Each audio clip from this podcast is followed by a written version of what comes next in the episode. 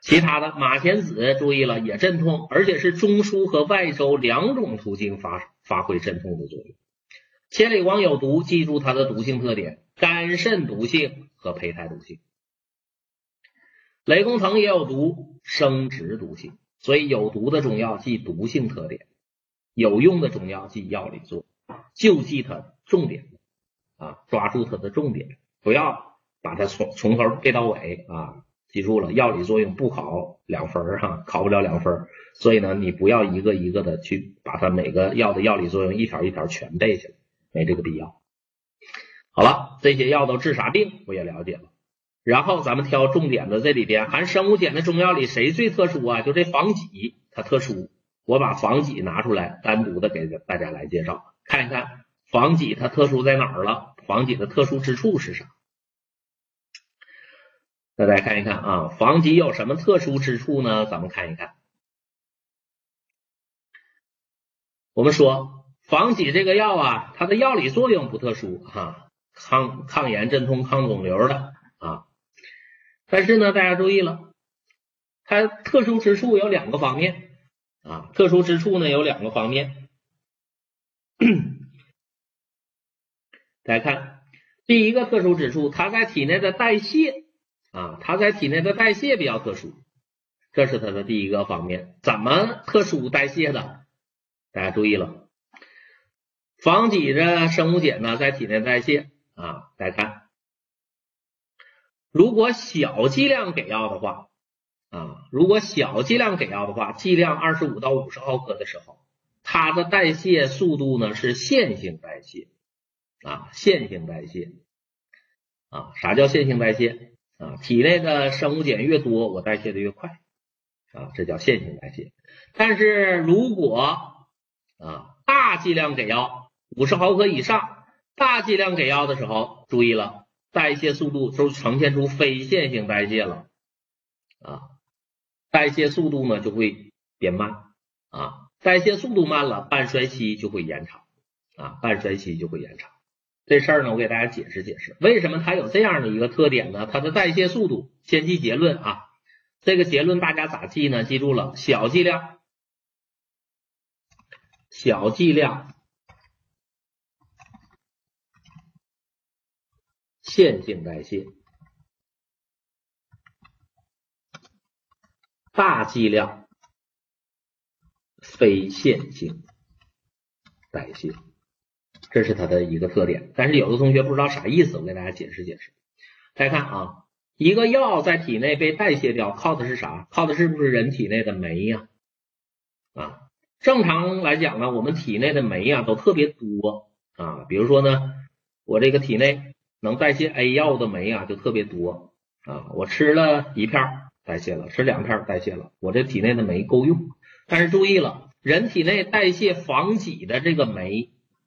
不多，假设啊，我体内就五十个酶来代谢防己生物碱，所以呢，我体内有一个生物碱，我五十个酶呢，我体内有一个生物碱，好了，一次我就能把它都代谢了。体内呢有十个生物碱，我五十个酶够用，一次代谢十个啊。我体内有五十个生物碱，好，正好我体内五十个酶，我一次代谢五十个，没问题。所以呢，大家看一看，如果我吃的生物碱少于五十个的时候，啊，少于五十个的时候，我体内的酶够用，啊，你不管吃多少个，只要你不多于五十个，我一次都能代谢得了，这叫线性代谢。但是注意了，现在有问题了，我现在吃了五十五个生物碱，五十五个生物碱，我体内就五十个酶，完了过量了，过量了咋办？我体内就五十个酶，我最多就能代谢五十个生物碱。那剩那五个生物碱干嘛了？剩那个五个生物碱在我体内呢，我代谢不了了。这五个生物碱是不是在我体内就撒欢了，就开始发挥药效了？它它持续药效的时间是不是就长了？就导致它我把我代谢不了它了，就导致它的半衰期延长了，就这意思啊。这是它的第一个特殊之处。小剂量线性代谢，大剂量非线性代谢，会导致半衰期延长。啥叫半衰期延长？就是药效延长啊，药效延长。比如说小剂量给药的时候，半衰期呢是六十八个小时，大剂量给药会延长到九十七点六个小时，药效会更加长，因为我代谢不了啊，所以它就药效持久。这是第一个特点。更重要的，大家看一看，它有特殊之处，它的药食曲线，它的药食曲线有双峰，这个很特殊。一般的普通的药，药食曲线，人家药食曲线都单峰。比如说，我吃了一片药，这药物吸收入血了，我血液中药物浓度越来越高，随着代谢排泄的进行，它在体内呢又逐渐的就降低了。别的药的药食曲线是呈现这一个单峰的，你再看防己，大家看一看，防己的药食曲线，你是不是有两个吸收峰啊？这是咋回事呢？咱解释解释，大家注意了，比如说我现在啊，完了，大家看，我现在呢，我吃我我我吃防己了，我吃到肚子里的防己，是不是在我的胃肠道就吸收入血了？所以呢，呈现第一个吸收峰，吸收入血之后的防己呢，是不是就被我人体逐渐的被代谢掉了？所以呢，药食曲线会下降。但是注意了啊，代谢啥叫代谢呀？我是口服的防己啊，防己呢吸收入血了之后的第一站是哪儿啊？是不是肝脏啊？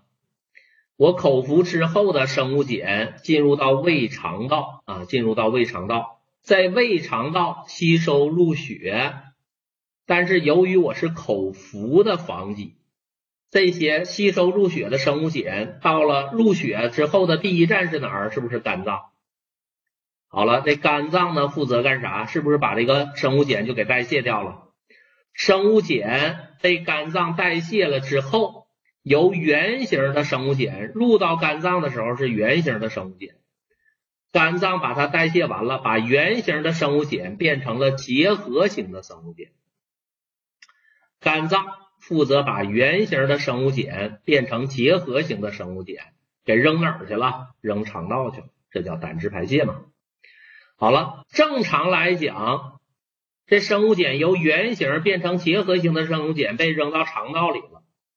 在肠道中，这结合性的生物碱呢，就应该随着肠道中的粪便被排出体外了，它的使命就完成了。结果，这个防己的生物碱比较特殊，在肠道中，结合型的生物碱在肠道遇到肠道菌群了，在肠道菌群的作用下，结合型的生物碱又变回原形了，这个就麻烦了。在肠道中，结合型的生物碱又变回原形，它就不往体外排了。这原形的生物碱在肠道中想方设法的又穿透细胞膜，又入血。我们说过，胃肠道入血的药物第一站是哪儿？是不是肝脏？又跑回了，又跑回肝脏了。这把肝脏气坏了。我好不容易把你由圆形变成结合型的扔肠道了。在肠道中，你又变回原形，又返回到肝脏了，又入血一次。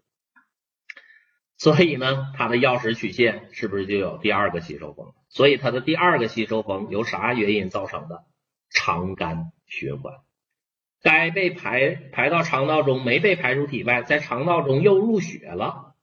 所以呢，这就导致来看防己啊，防己生物碱在体内。吃一次药能入血两回，那你想一想，它存在肠肝循环的特点，防己的生物碱在体内停留的时间是不是就更长了？停留的时间长了，那它维持药效的时间是不是就长？这是它的第二个特点啊。好了，回过头来记结论，我们说防己这个药特殊，特殊在哪儿？第一个，代谢速度特殊，小剂量线性代谢，大剂量非线性代谢会导致半衰期延长。第二个特点，它跟别的药不一样，它有肠肝循环的特点，所以它的药食曲线有两个吸收峰，它有双峰。别的药都单峰，就它有双峰。在这儿可以告诉大家，因为肠肝循环药食曲线有双峰的药就两个，一个是防己，还有一个是后边我们学的黄芩。只有防己和黄芩药食曲线有双峰啊。好了，这呢就是关于生物碱，咱就学完了。回过头来啊，大家整理整理思路，你看一看生物碱，你学学会没？你学啥了？会不会写作业？来看生物碱第一步长啥样？含氮。类型呢？五种，我搞明白了。第二步生物碱有啥性质？学好多条性质呢。最特殊的性质碱性。第三步含生物碱的中药都有谁呀？有一张表，最重要的口诀先记住。千里深山麻黄房，乌藤锁了花仙子。好了，三步走，是不是生物碱我就学会了呀？所以呢，今天咱们只学一种成分，只学生物碱。先把思路要理清，把作业回去之后大家要写好。我不知道我表述的是否清楚啊？比如说呢，大家都说第三章难，学成分怎么学？每个成分都分这么三步走，也就是说每个成分我都要求大家回去写作业。好了，时间关系，我们今天呢讲的很详细啊。之所以讲这么细，就是要求大家要记得住，好吧，同学们，我们下节课再继续啊，我们下节课再继续啊，下节课呢，我要领着大家一起来做题啊。生物碱学完了，看一看它咋考啊。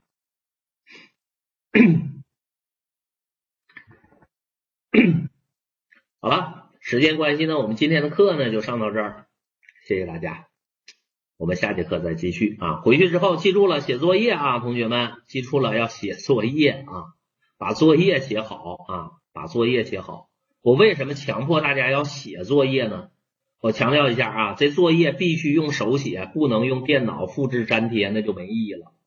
啊，不能用电脑的复制粘贴啊，必须手写，因为我让大家写的过程，其实我就是让你一边写才能记啊，边写边记。好了，今天不做题，下节课再做，把作业写好啊，必须手写，不能用电脑复制粘贴啊，听懂了吗？听懂了，我们下课，下节课再见。